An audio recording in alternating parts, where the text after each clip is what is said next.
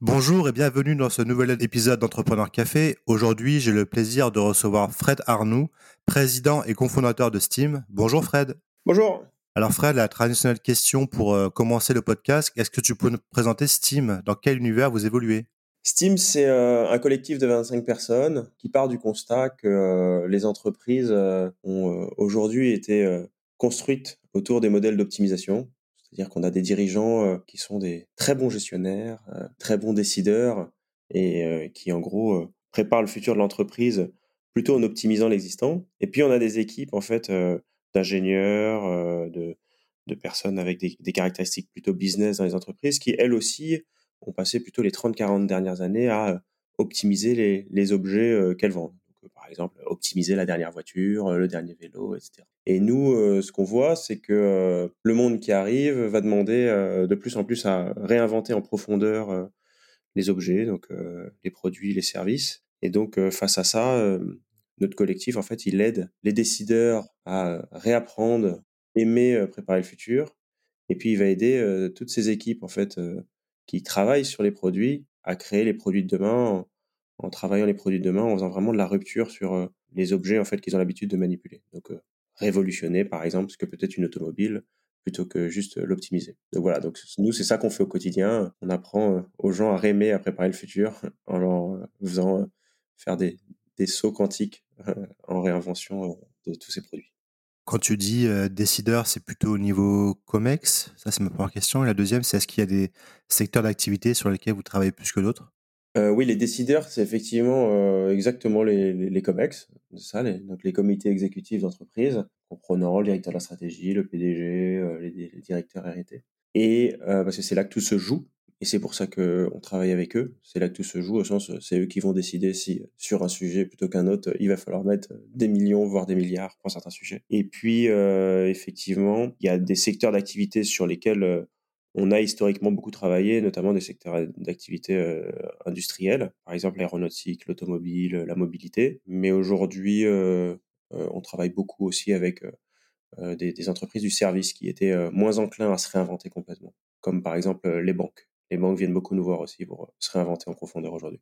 Donc c'est plus réinventer des process que des objets pour le coup les banques ou des manières, des, nouveaux produits ou services? Alors effectivement, bah, tu vas voir dans notre discussion, je vais beaucoup employer le mot objet et moi, en fait, quand j'emploie le mot objet, c'est pas un objet euh, comme on peut l'entendre, par exemple, euh, enfin uniquement comme on peut l'entendre au sens. c'est pas un objet physique. Exactement. C'est un objet au sens euh, un, artefact, quelque chose qui était qui sort du cerveau de l'homme. Donc, un service de livraison de pizza est un objet en mon sens. voilà. Donc, effectivement, un service bancaire, par exemple, est un objet. Voilà. Donc, c'est vrai que j'emploie ce, ce, mot-là. Et il peut être confondant, mais mais tu, tu vas voir dans notre conversation, je vais beaucoup l'employer. Du coup, ce qui m'intéresse là un peu, c'est de parler de toi, Fred. Bah, quel est ton parcours D'où tu viens et qu'est-ce qui t'a amené justement à créer Steam? Alors très bonne question. Et puis d'ailleurs j'ai pas souvent euh, quand je discute avec les clients euh, l'occasion de raconter le parcours de, depuis le début. Mais, en fait moi, à l'origine euh, je viens de Guadeloupe. J'étais sportif de haut niveau en surf en fait. Et puis par hasard en fait quand je faisais mon école d'ingénieur je donnais des cours de maths à la fille du PDG d'un un grand groupe en fait euh, du monde du surf euh, qui a inventé des nouveaux produits, des combinaisons, etc. dans ce monde-là, qui s'appelle Rip Curl. Et euh, ce PDG m'a demandé de mettre en place en fait des activités de R&D et d'innovation dans le groupe. Et puis du coup, bah, j'y connaissais rien. Et donc je lui ai dit ok, je vais le faire. C'était pendant mon stage et donc je bossais euh, le matin avant d'aller à l'école, le soir. J'avais même un stagiaire alors que j'étais stagiaire à l'époque. Ah, c'est marrant ça. ouais ouais. On l'appelait le stagiaire du stagiaire. Et en fait, je lisais euh, tout ce qui passait sur ces sujets-là. Je, lisais, je passais mes journées à lire, à, mes soirées à lire des, bouquins en fait sur euh, qu'est-ce que ça veut dire développer des nouveaux produits, inventer des nouveaux produits, la R&D, etc. Et en fait, je suis devenu spécialiste sur ces sujets-là comme ça en lisant, en regardant des sujets. Et puis en finissant euh, mon, stage là-bas, en fait, on m'a proposé de commencer une thèse euh, dans une entreprise qui s'appelle Turbomeca, qui invente des moteurs d'hélicoptères. Et en fait, euh, c'était une thèse qui allait être avec les mines de Paris, spécialiste aussi de ces sujets d'innovation de, rupture. Donc voilà, donc j'ai sauté sur l'occasion en me disant, bah, je vais pas avoir deux fois dans ma vie l'occasion de réinventer des, sujets dans l'aéronautique. C'était assez marrant parce que au début, quand j'ai démarré, les gens des ressources humaines comprenaient pas trop qu'est-ce que je venais faire d'un monde qui était de l'outdoor textile à un monde de l'aéro. ils m'ont dit mais comment vous allez nous aider nous à réinventer nos trucs alors que vous faisiez des combinaisons et des t-shirts? Et ça a très bien marché en fait. Là-bas, je suis resté deux ans et demi, trois ans dans cette entreprise chez Turbomeca. Et j'étais dans une super équipe avec des gens très très forts. Et en utilisant les méthodes qui avaient été développées à l'école des mines, qui s'appelle la méthode CK notamment, on a réussi à faire des gains de consommation monstrueux en fait sur les, les moteurs d'avion de plusieurs dizaines de pourcents, donc moteurs d'hélicoptère. Et là, je me suis dit, en fait, ça m'a gonflé de confiance. j'avais, je sais pas, j'avais quoi, 25 ans, 26 ans. Et on venait de faire une petite révolution dans l'aéronautique, en fait. Et ça m'a gonflé de confiance. Je me suis dit, bah, si j'ai réussi ça à faire dans l'aéronautique, je devrais réussir à le faire partout dans toutes les industries. Et à l'époque, j'ai rencontré celui qui allait devenir le cofondateur de Steam, Benjamin Duban, qui lui aussi venait de faire sa petite révolution dans une autre grande entreprise qui s'appelle Thales.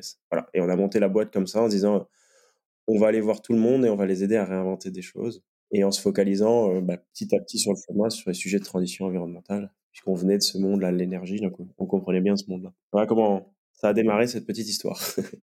Entre avoir l'idée, rencontrer ton cofondateur et concrètement le mettre en pratique et taper à la porte des COMEX, est-ce que ça a été facile à mettre en œuvre? Est-ce que tu t'es un peu cherché, savoir comment on fait ou directement vous avez déjà des premiers contacts et ça a été assez euh, rapide et simple à mettre en place? Ben, Effectivement, on a eu, on a eu deux temps. Euh, on a eu une phase euh, plutôt expérimentale où en fait, à la suite de ma soutenance de thèse, vu que ça avait bien marché, en fait, la soutenance de thèse avait été pas mal vue. Donc à la suite de la soutenance de thèse, il y a effectivement quelques personnes dans des entreprises, notamment dans, une d'entre elles qui s'appelle la RATP. Ce monsieur s'appelle Stéphane Gobo, qui nous a, je le remercie d'ailleurs, parce qu'il nous a bien aidé à démarrer. Et eux m'ont demandé en fait de, s'attaquer à des sujets assez stratégiques chez eux. Donc par exemple les services porte-à-porte, euh, l'hyperfréquentation dans les métros, comment on peut résoudre ces problèmes dans les villes, etc. Ils m'ont demandé si je pouvais le faire. Alors j'ai dit oui, oui, parce que démarrage, quand on démarre une entreprise, euh, faut toujours dire oui, oui. Puis après, tu connais l'expression, hein, après une fois qu'on a sauté de la falaise, on construit l'avion. Et puis euh, bah, une fois que je m'étais engagé sur pas mal de contrats, comme ça j'en avais plusieurs, avec Primagaz aussi pour le futur l'énergie, je suis allé voir pas mal de personnes, dont euh, Benjamin, qui allait devenir le cofondateur de Steam, pour leur dire, bah écoutez, je suis engagé sur plein de projets. Et un, je suis tout seul et je sais pas comment je vais y arriver parce que j'ai trop pour moi tout seul. Et deux, j'ai peur. donc venez m'aider. Et donc voilà, donc en fait, on, a démarré comme ça et beaucoup, donc du coup, effectivement, avec Benjamin. Et, euh, et puis on a, on a tapé tous ces sujets-là. Et à la fin, au bout d'une année, à la fin de cette phase que j'appelle expérimentale, là, on s'est dit, bah attends, ça marche super bien. On a changé la vie euh, des gens avec lesquels on travaille dans cette entreprise, donc euh, on monte une boîte. C'est là qu'on a monté Steam au bout d'un an. Donc en fait, pour répondre à ta question, ce modèle euh, un peu expérimental au départ euh, nous a beaucoup aidé parce que ça ne nous a pas mis tant de pression vis-à-vis de nous-mêmes, je parle. On s'est dit, bah, en fait, euh, on voit, on regarde ce que ça a fait, et puis en fonction du résultat, on se posera la question de si ça vaut le coup de monter vraiment une activité là-dessus. Donc la a été créée en quelle année? 2014. Et du coup, bon, au début, je suppose que c'est vous qui alliez taper à la porte des, des entreprises pour vous faire connaître. Est-ce que maintenant c'est toujours le cas ou c'est plus de, plus de demandes entrantes on a les deux. Alors effectivement, sur, euh, donc on est une boîte de services puisqu'en fait euh, on va vendre nos services pour réinventer des choses. Euh, on a les deux, c'est-à-dire que le, rêve de toute entreprise, c'est effectivement d'avoir des appels entrants et, d'avoir du bouche à oreille avec un fameux NPS très haut. Mais, en gros, si, si, tu veux, on a eu une phase où on a beaucoup joué avec le bouche à oreille, c'est-à-dire qu'on avait plutôt des appels entrants pendant 3-4 ans. Et puis quand on a passé un million de chiffre d'affaires, bah, ça suffisait plus pour être sûr et certain qu'on allait y arriver. Et donc là, ce qu'on a fait, c'est qu'on a commencé à se former sur la vente pour être capable bah, d'aller travailler avec les gens avec qui on rêve de travailler. Et ça, ça a changé la dynamique de la boîte. C'est comme si tu vois, tu es au bar et tu te dis, je suis tout seul, je m'assieds au bar et j'espère qu'il y a des gens qui vont venir me parler parce que j'ai l'air sympa. Et puis effectivement, si tu as l'air sympa, tu te fais quelques copains, copines. Mais très vite, en fait, si tu te dis, bah, j'ai envie de rencontrer beaucoup de monde, euh, avoir euh, dépasser ses peurs, en fait, pour aller rencontrer des gens, euh, ça peut changer, ça peut changer ta vie. Et puis, on s'est fait aider d'ailleurs pour le faire avec une entreprise qui s'appelle Job. On a beaucoup travaillé, notamment plus récemment là avec eux, pour justement faire monter tout le monde en compétence sur. J'ai plus peur d'aller chercher les gens avec qui j'ai envie de travailler. Et est-ce que tu peux donner un exemple pour ceux qui nous écoutent de, de projets que vous avez pu mener au cours de ces huit dernières années Un projet marquant pour vous, par exemple? Je peux en donner plusieurs, mais un, qui nous a beaucoup marqué là récemment, c'est un projet sur, euh, avec le leader mondial des bouteilles de verre, où en fait il est venu nous voir pour nous dire, ben voilà, euh, moi, euh, J'ai des équipes R&D extrêmement puissantes qui travaillent depuis des décennies sur l'amélioration des bouteilles et notamment pour émettre le moins de CO2 possible à la fabrication des bouteilles. Ils nous ont dit si on continue avec la trajectoire qu'on a là, on n'arrivera jamais à atteindre les objectifs qu'on s'est fixés en termes de décarbonation, notamment des objectifs de plusieurs dizaines de pourcents, quasiment 50% à 20 ans. Donc ils nous ont dit il faut qu'on révolutionne la manière dont on fabrique, on pense les bouteilles de verre. Donc là, on a travaillé effectivement pendant plusieurs mois avec eux, avec notre méthodologie, là, la méthode CK notamment sur ce sujet-là et on a réussi à faire moins 47% d'émissions de, CO2 sans changer leur four. Et donc ça, ça a été la grosse révolution chez eux, parce qu'ils ont fait, je disais saut quantique en me présentant tout à l'heure, ils ont fait effectivement un saut quantique dans leur trajectoire R&D. Et là, aujourd'hui, ils vont sortir, d'ailleurs là, si je ne me trompe pas, il me semble que c'est ce mois-ci, l'un des concepts en fait qu'on a travaillé avec eux pour réduire beaucoup la consommation, l'émission pardon de, de, CO2. Voilà, donc ça c'est un projet d'emblématique sur ces sujets de transition environnementale qu'on a fait avec eux récemment.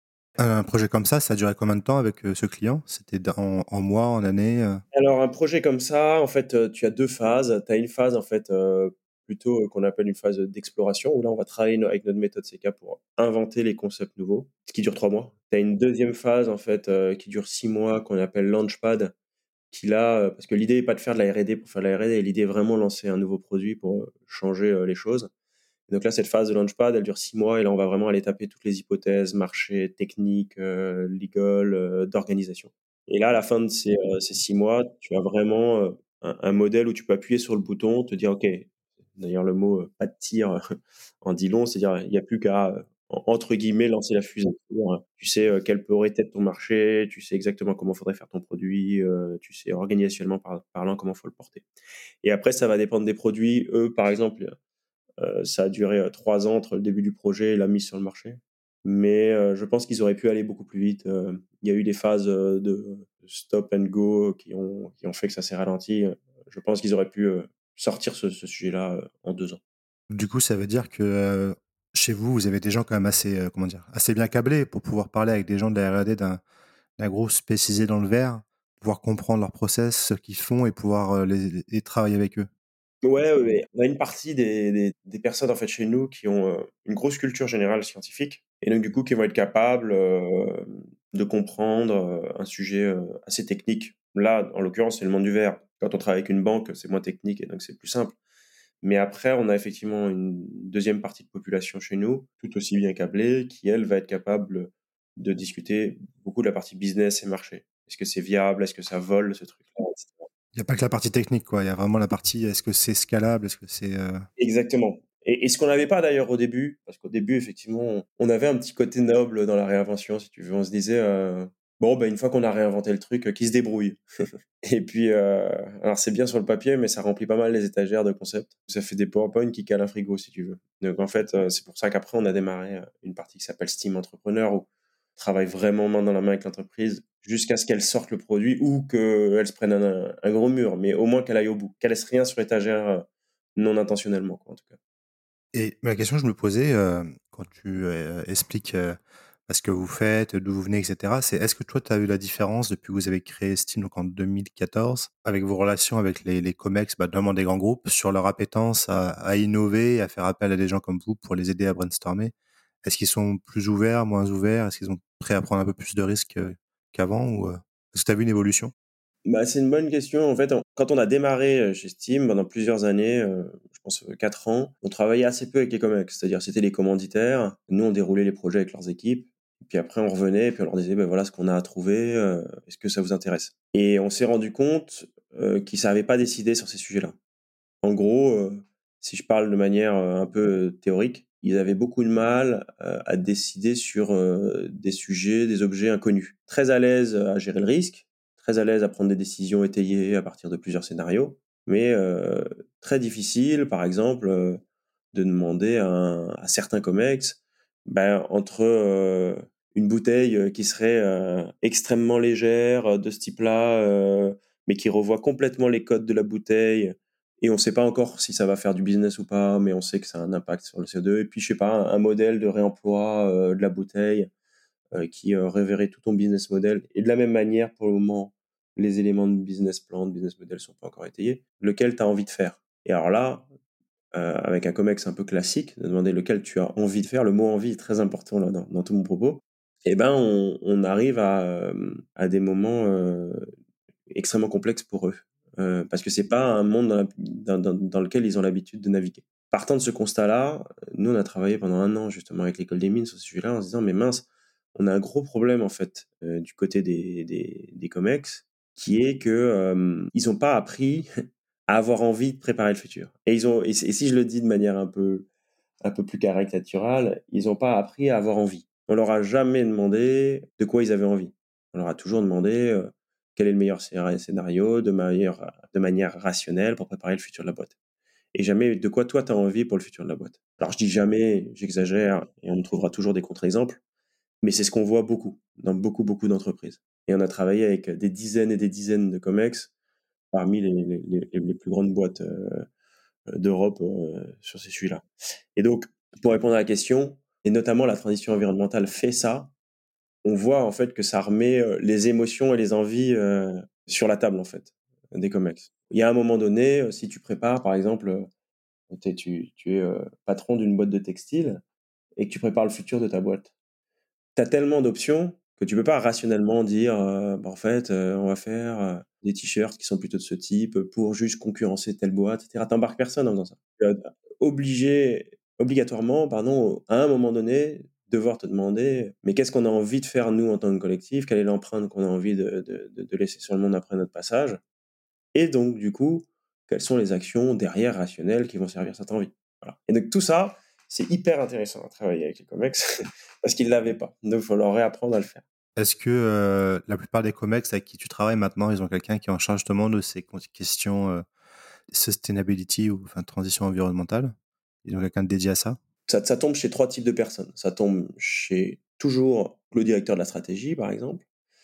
Ça va tomber évidemment chez euh, ce qu'on appelle aujourd'hui le responsable ou le directeur RSE. Et puis, euh, tu vas avoir euh, les directeurs R&D et slash innovation qui vont aussi euh, récupérer une partie de ces enjeux-là. Le sujet maintenant, c'est pas tant de savoir est-ce que c'est quelque part dans l'entreprise. Pour moi, c'est l'enjeu il est double. C'est un au niveau du PDG et de son Comex d'être au clair sur les ambitions, les envies, les intentions que le Comex lui-même a vis-à-vis de, de, ces enjeux de transition environnementale. Qu'est-ce qu'on a vraiment envie de faire en fait? À quel point on a envie de prendre des risques par rapport à ces sujets-là pour vraiment servir ces enjeux, etc. Je parlais du verre. Euh, quand on est une boîte qui vend des, millions et des millions de bouteilles de verre euh, par mois, tout d'un coup se dire, euh, bah, plutôt que de les jeter après trois gorgées de bière, elles vont être réutilisées, ça fait repenser en profondeur le business de l'entreprise. Si on se dit juste, bon, ben, on verra ce qui se passe, et puis si un jour des politiciens mettent quelque chose en place, on le fera, c'est très différent de, est-ce que nous, on a envie de, de laisser proactif. D'être proactif, exactement. Tu vois l'exemple, par exemple, de ce qui se passe aujourd'hui sur. Euh, j'ai sorti une tribune là-dessus d'ailleurs récemment dans, dans, le point. Euh, l'exemple de ce qui se passe aujourd'hui sur l'électrique. Beaucoup de constructeurs euh, français, pas complètement tous, mais ont été plutôt passifs vis-à-vis de cette transformation, en faisant des petits coups, évidemment, à droite à gauche. Mais, mais derrière, aujourd'hui, on voit que c'est BYD et Tesla qui, qui ont, eu, ont, eu envie et, et l'ambition, l'intention de transformer les choses quand tu te mets un peu à la place de ces constructeurs, quand tu viens d'une industrie historique comme ça, avec tellement de gens aussi qui travaillent, qui ont l'habitude de travailler sur les mêmes choses, est-ce que c'est pas très très compliqué de, de se remettre en cause Ça va contre la nature humaine, j'ai l'impression? C'est extrêmement compliqué. Euh, on va pas se mentir. Hein, euh, et effectivement, euh, moi derrière ton micro, dire qu'ils n'ont pas forcément fait les bons choix, effectivement, je suis dans une situation confortable. Mais à la fin, c'est le cas. C'est-à-dire que le manque d'audace euh, est très risqué. mais ce que je veux dire, c'est que tu vois, tu prends l'exemple de, de, Tesla, puis euh, la marque chinoise, mais c'est des, c'est, des nouveaux entrants qui euh, n'avaient pas tout un background derrière avec, sur le diesel ou autre, donc ils sont arrivés avec une idée entre guillemets neuve pour eux. Est-ce qu'on a une entreprise historique comme bah, Renault ou d'autres dans d'autres secteurs historiques qui ont complètement switché du jour au lendemain sur une autre technologie enfin... Tu as raison, hein, ta question est bonne. C'est en gros, si je suis un grand groupe euh, industriel avec une grosse inertie, un long background, est-ce que je suis capable d'attaquer euh, du jour au lendemain? Non, mais est-ce qu'on peut le faire? Oui, on donne effectivement souvent plein d'exemples de boîtes qui ont réussi à des, un, nouvel entrant, euh, qui ont réussi à pardon, transformer l'industrie parce qu'ils étaient nouvel entrants. Mais il y a deux choses qui sont intéressantes à regarder. Un, il y a des boîtes qui l'ont fait. Par exemple, Apple a transformé l'industrie alors qu'ils étaient déjà grands groupes. Et ils sont partis sur d'autres secteurs en se diversifiant, etc même pas de besoin de donner l'exemple, tout le monde les connaît par cœur. Ça, ça c'est un cas. Le, deuxième euh, sujet, c'est que souvent ces entreprises, ces petites entreprises, elles sont moquées parce qu'on considère qu'au contraire, elles n'ont pas assez les moyens et qu'elles y arriveront jamais. Et puis une fois qu'elles y arrivent, on dit oui, mais bon, vous savez, c'est des purs players. J'en ai beaucoup des exemples, euh, vu que ça fait quand même euh, pas mal d'années en fait que je travaille sur ces sujets-là. Depuis que j'ai commencé ma thèse et tout, on va dire, ça fait à peu près 15 ans que je suis sur ces sujets. Et effectivement, j'ai vu beaucoup d'entreprises qui littéralement rigolaient quand ils voyaient des nouveaux entrants arriver. Hein. Et j'en ai vu dans l'automobile, dans l'espace, sur la mobilité, dans le monde du, train, transport ferroviaire, etc. Et donc à chaque fois, euh, quand ça rigole pas dans le bon sens, quand ça rigole de manière euh, ironique et sceptique de la capacité de quelqu'un à faire les choses, en général, ça met pas dans la bonne énergie. Donc l'idée, c'est justement de se dire, mais si, en fait, on peut le faire. Si on a envie de le faire, on peut le faire. Mais tant qu'on n'a pas envie, tant qu'en fait, on est une entreprise qui, qui se dit, on se mettra en mouvement que quand telle et telle et telle et telle variable seront, euh, auront passé tel et tel seuil. Alors effectivement, c'est compliqué d'y arriver. Donc, et vu que bah, dans beaucoup de ces entreprises, les décideurs, et pour plein de raisons, hein, tu as raison, hein, ça peut être euh, en tout cas perçu comme verrouillé, les décideurs vont avoir les mêmes modes d'action, ils sont conseillés par les mêmes cabinets de conseil en strat, etc. Faire des sauts un peu plus audacieux, sans compliqué. Et tu vois, euh, sans parler que de transition environnementale, regarde le retard qui a été pris sur le nucléaire français et regarde les déboires aujourd'hui de l'espace européen, notamment euh, avec euh, Ariane 6. Et encore une fois, euh, ce qui est marrant dans ces sujets-là, un peu comme l'histoire de Nokia à l'époque que j'aime bien, c'est que tu as personne à engueuler, un peu comme ce que tu viens de dire là. C'est-à-dire, tu vois, chez Nokia, quand Nokia a commencé à dépérir un peu, euh, bah, chez Nokia, je suis sûr qu'il n'y avait personne à engueuler. Tu vois, le directeur R&D, il a fait son boulot, le directeur marketing, il a fait son boulot, euh, le directeur strat, il a fait son boulot. Tout le monde a fait son boulot, en fait. Et c'est pareil. Tu vas voir euh, les gros constructeurs automobiles ou tu vas voir Ariane, Ariane Space. Tout le monde aura fait son boulot. puisque les agences européennes auront proposé les bonnes spécifications. les gens chez Ariane auront dit, bah, nous, attendez, on a suivi les spécifications, c'est pas nous les commanditaires et puis euh, et ainsi de suite et ainsi de suite et ainsi de suite. Et donc du coup c'est ça qui est marrant effectivement comme tu dis, c'est que on prend des fois énormément de risques à tous euh, très bien faire notre boulot quand en fait le monde est en train de changer. C'est intéressant quand tu dis c'est c'est comme Nokia, euh, Kodak, toutes ces, toutes ces entreprises là, BlackBerry, comment ils n'ont pas su s'adapter et, diriger leur, leur, leur R&D vers des, des nouvelles technologies quoi. Exactement. Bon, je fais un pari un peu, euh, un peu facile à faire là, avec toi là, dans la conversation, mais je fais un pari qu'on va voir un très grand nombre de constructeurs automobiles dans les dix ans qui viennent subir le sort euh, qu'ont subi euh, les entreprises du monde de la téléphonie dont tu parles là, les Nokia, Motorola et compagnie. Et c'est-à-dire qu'on va avoir des très grands noms de l'automobile qui étaient les Nokia, Motorola de l'époque, être suiveurs de très grandes entreprises euh, qui n'existaient pas il y a, il y a 15-20 ans, euh, qui seront leaders parce qu'ils auront euh, dominé. Ils pris un risque, ouais. Exactement. Et, et, ça, je pense qu'on va le voir, on va le voir arriver. Et ça va être intéressant parce que notamment les constructeurs automobiles, c'est quand même toutes des entreprises qui sont très très anciennes et de par la marque et de par en fait inertie technologique, des compétences, expertise et des grosses plateformes en fait qu'ils ont pour construire leur, leur, véhicule. Et en fait, euh, je pense que les dix années qui vont venir vont être intéressantes parce qu'on va voir des grands noms qui vont devenir tout petits. et, c'est intéressant. Enfin, ça me fait rigoler, euh, non pas pour ces marques-là, mais parce que je trouve ça intéressant comme, comme, comme bouleversement qui risque d'arriver. Je suis assez d'accord avec toi là-dessus. Et j'avais une question aussi pour toi, vu que tu as, commencé dans l'aéro, tu as travaillé sur des moteurs euh, bah, pour des hélicoptères ou des avions. Quel est ton point de vue sur euh, l'aviation, sur les avions euh, Est-ce que tu te penses réaliste de se dire qu'on va arriver à un avion, je ne sais pas si on peut dire bas carbone, dans les prochaines années? Ou est-ce que c'est quelque chose de totalement irréaliste? On a travaillé récemment d'ailleurs sur ces sujets avec des motoristes. Et effectivement, c'est assez intéressant parce que euh, la situation pour l'aéronautique, euh, pour moi, là, aujourd'hui, elle est schizophrénique parce que ils sont en train de subir une croissance euh, comme rarement dans leur histoire, là, en ce moment, notamment parce que les, pays qui n'étaient pas équipés sont en train de s'équiper. Par exemple, on, a tous l'exemple de, de l'Inde qui a acheté beaucoup d'avions Airbus pendant le Bourget. Et donc, du coup, il, y a, il voit une croissance continue sur les 20 années qui viennent. Là. Et donc, ils vont avoir les usines qui vont, qui vont être à plein régime là, dans, les, dans les années qui viennent. Et en face de ça, on sait tous qu'effectivement, bah, c'est le moyen de transport qui, qui, émet le, le plus de CO2. Alors, non pas au kilomètre, parce que les, les défenseurs diront que non pas au kilomètre, mais parce qu'en fait, il permet de faire beaucoup de kilomètres. Et donc, du coup, là-dessus, ce qui se passe dans l'aéronautique, c'est il y a en gros deux grosses pistes, qui est l'une qui est ce qu'on appelle les SAF, Sustainable Aviation Fuel, et une deuxième qui est sur l'hydrogène. Bon, et on voit que alors l'hydrogène va être extrêmement complexe à faire, notamment parce que en termes énergétiques, le bilan est pas toujours évident à faire. Il y a même des cas où en fait c'est plus émetteur de faire de l'hydrogène que de pas en faire, que de mettre directement le carburant dans l'avion. Donc l'hydrogène va être une voie en rupture qui va être longue à arriver, qui peut arriver mais qui va être longue à arriver, et qui si elle arrive en fait va pas être si efficace que ça. Puis après on a les, les Sustainable Aviation Fuel de manière plus générale, même si selon les catégorisations on pourrait plus ou moins mettre l'hydrogène dedans, hein, mais, mais je les sépare, où, on a justement les, les e-fuels et les biofuels.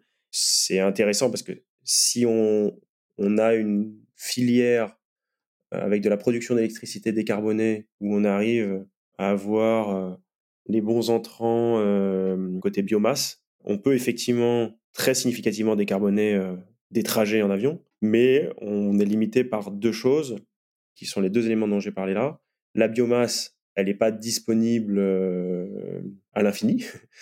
voilà. Et puis elle rentre en compétition avec d'autres choses, notamment bah, des terres agricoles, des forêts, de l'espace, enfin, et puis surtout d'autres usages, parce que d'autres personnes voudront de la biomasse. Et ça, c'est le premier élément. Et le deuxième élément qui va être important, c'est effectivement, si on fait des e-fuels, typiquement, ça va être d'avoir une énergie, d'être sûr qu'on a bien une énergie décarbonée. Parce que si on fait des e-fuels avec des centrales à charbon en Chine, le bilan est pas terrible. Dans un monde idéal à biomasse infinie, et à production d'énergie décarbonée, comment dire, euh, répandue de manière totale sur la planète, oui, on peut faire euh, une aviation bas carbone, pour répondre à la question. Voilà. Mais le, dans un monde idéal est très important. Et d'ailleurs, pour aller plus loin dans la conversation, ça c'est le premier élément qui est plutôt de l'ordre physique. J'ai besoin euh, de biomasse pour faire les, biocarburants et d'électricité décarbonée pour faire les fuels. Donc, faut que je m'assure qu'à un moment donné, on aura tout ça. Et l'autre élément qui est hyper intéressant, il est plus d'ordre politique, au sens où si on veut faire des, biocarburants, si on, veut avoir accès à la biomasse, eh ben, la limite de ça, c'est qu'en fait, euh, ben, l'aviation, ils sont pas les seuls à vouloir avoir accès à la biomasse.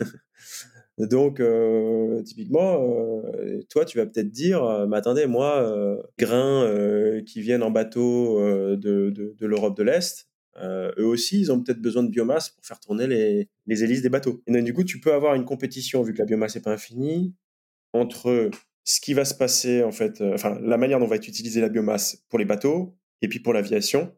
Et encore une fois, ça, c'est dans un monde où toute la mobilité, c'est-à-dire euh, voiture, bus, etc., n'utilise plus que de l'électrique et n'a pas besoin, eux aussi, de carburant, donc de biomasse. Tu vois Et je parle même pas du chauffage. Voilà.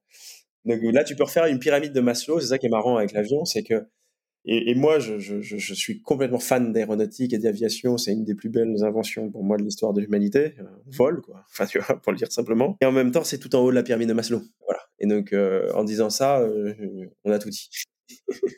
non, mais c'est un sujet hyper intéressant. C'est toujours, intéressant d'avoir l'avis de gens bah, comme toi qui sont un peu dedans, qui puissent nous aider à prendre un peu de hauteur. Fred, on arrive au, terme de l'entretien. La dernière question qu'on pose aux invités euh, comme toi, c'est si tu avais un, conseil à donner à quelqu'un qui aimerait se lancer dans l'entrepreneuriat mais qui ne sait pas forcément comment s'y prendre, euh, quel serait ce conseil ou un piège à éviter? Un conseil, si c'est en France, c'est de se lancer. Et ça paraît euh, extrêmement évident, mais c'est qu'en fait, il y a tellement d'inconnus et de variables qu'on ne peut pas prévoir, précalculer, prédire, etc.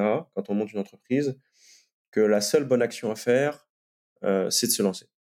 Et en fait, le chemin est tellement intéressant parce que on apprend. pour moi, une année d'entrepreneuriat, c'est dix ans sur un, travail peut-être plus classique parce qu'en fait, on apprend sur plein de domaines en même temps pour pouvoir se lancer. Et donc, du coup, même si derrière, en fait, bah, ça échoue ou quoi que ce soit, on aura tellement appris que, c'est hyper valorisé. Donc, pour moi, c'est ça, c'est vraiment se lancer. Et notamment si on est en France, parce qu'en plus, en France, on a la chance d'avoir beaucoup, beaucoup, beaucoup d'aides. notamment, une des meilleures, c'est on a le chômage. Et du coup, ça permet vraiment ça d'être une super rampe de lancement. Le curseur, si entre beaucoup réfléchir ou se lancer, il fallait le positionner, c'est vraiment se lancer. évidemment, il faut réfléchir un peu, mais se lancer et puis après, avec ce qu'on apprend, réfléchir. Ok, bah, très bien. Je trouve que c'est un très beau conseil, ne pas avoir peur. exactement, faut y aller. Merci Fred pour ce super entretien et je te souhaite une très bonne journée. Eh ben, merci à toi.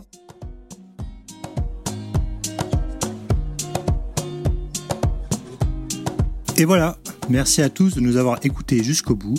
J'ai été ravi de vous faire partager ce moment avec cet entrepreneur très inspirant.